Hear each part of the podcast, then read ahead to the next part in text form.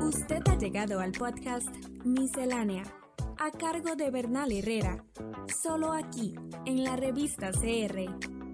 Muchos de los conflictos de Oriente Medio, como el surgimiento de Daesh, tienen su punto de partida en Sykes-Picot, un acuerdo secreto entre Francia y Gran Bretaña para repartirse el imperio turco en plena Primera Guerra Mundial.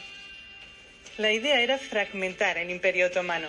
El sur pasaría a ser británico y el norte francés. Rusia e Italia también se llevarían su parte del pastel. Las potencias se dividían así el territorio prometido a los árabes por levantarse contra los turcos. El tratado, firmado en mayo de 1916, fue difundido por los bolcheviques un año después y provocó una gran indignación tanto en el mundo árabe como en Reino Unido. La Primera Guerra Mundial desencadenó una profunda alteración del Medio Oriente, según líneas definidas por el Tratado Sykes-Picot, firmado en secreto en 1910, en el cual Inglaterra y Francia definieron la repartición del imperio otomano una vez concluida la guerra.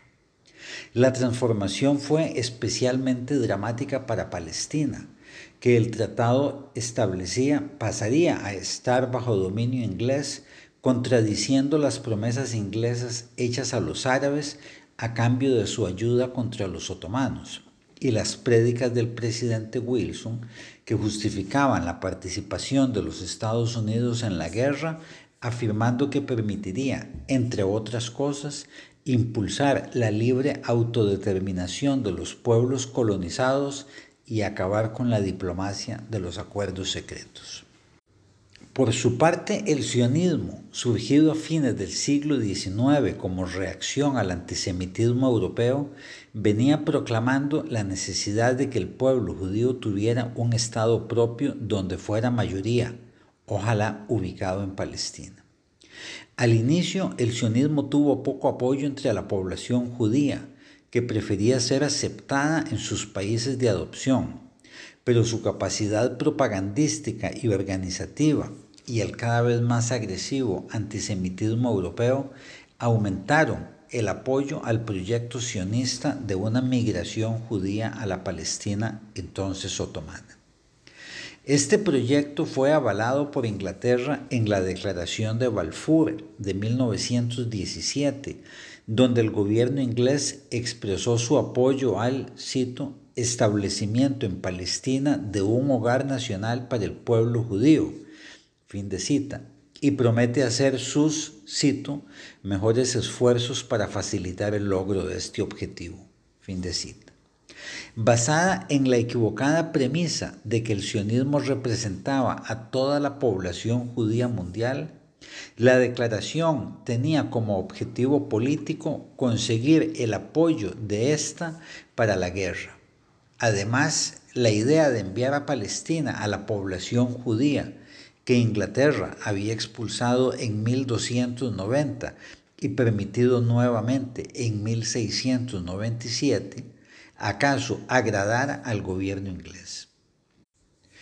Terminada la Primera Guerra Mundial con la derrota de los imperios alemán, austrohúngaro y otomano, los países vencedores definen en la Conferencia de Versalles el nuevo orden mundial y el reparto de los despojos de los vencidos.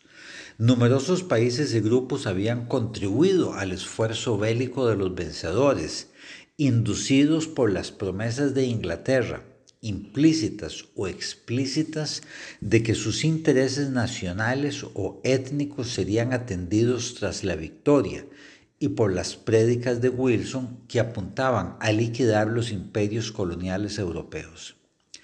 Eran los casos, por ejemplo, de China y Japón y de los nacionalistas vietnamitas y árabes.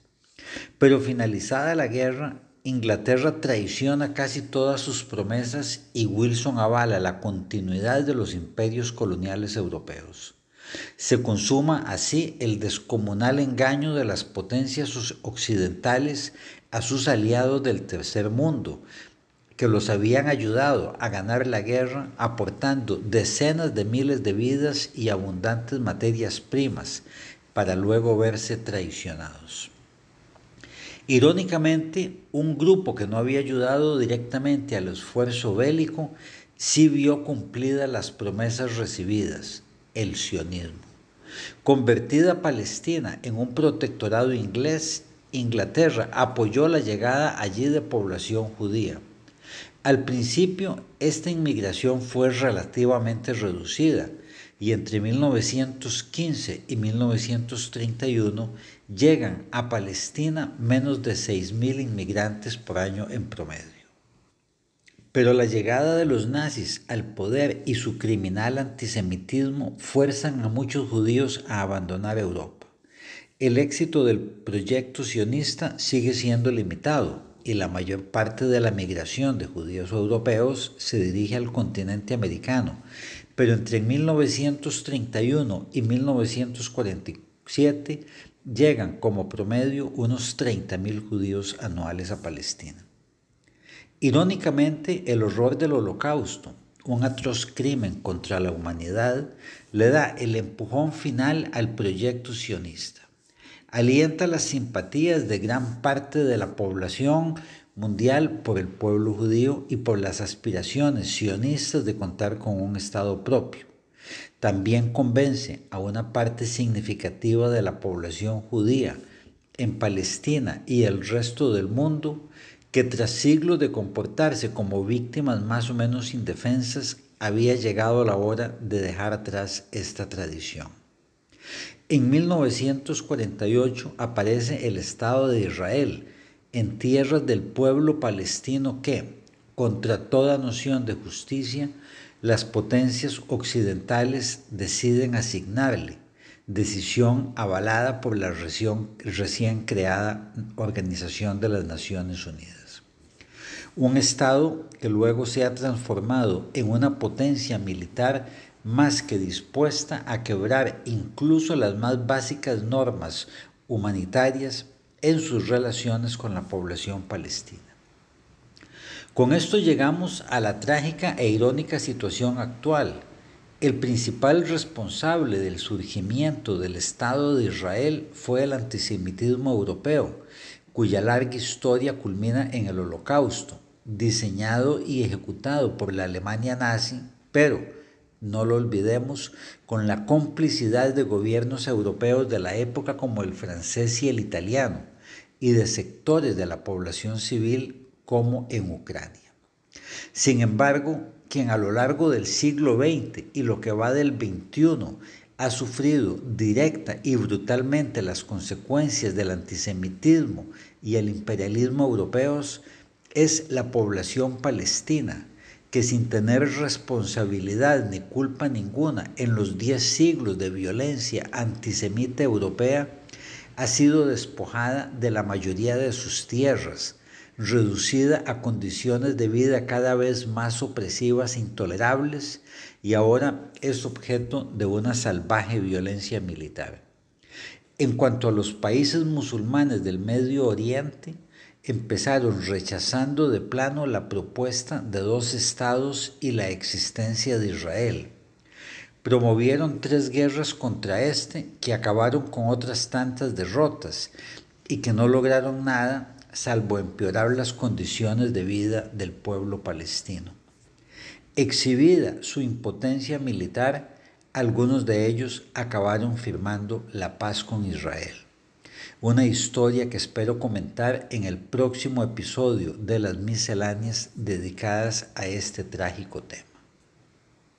¿Cómo fue que nació Israel en una tierra que ya se llamaba Palestina? En noviembre de 1947, la ONU vota a favor de la partición de este territorio. Este plan delimitaba el 55% de las tierras palestinas para un Estado judío, pero la ONU nunca explicó cómo podía ser un Estado judío cuando dos terceras partes de la población de ese territorio era palestina. Los palestinos rechazaron el plan, pero la resolución fue aceptada por el movimiento sionista, europeos que habían trabajado durante décadas para convertir Palestina en un Estado judío.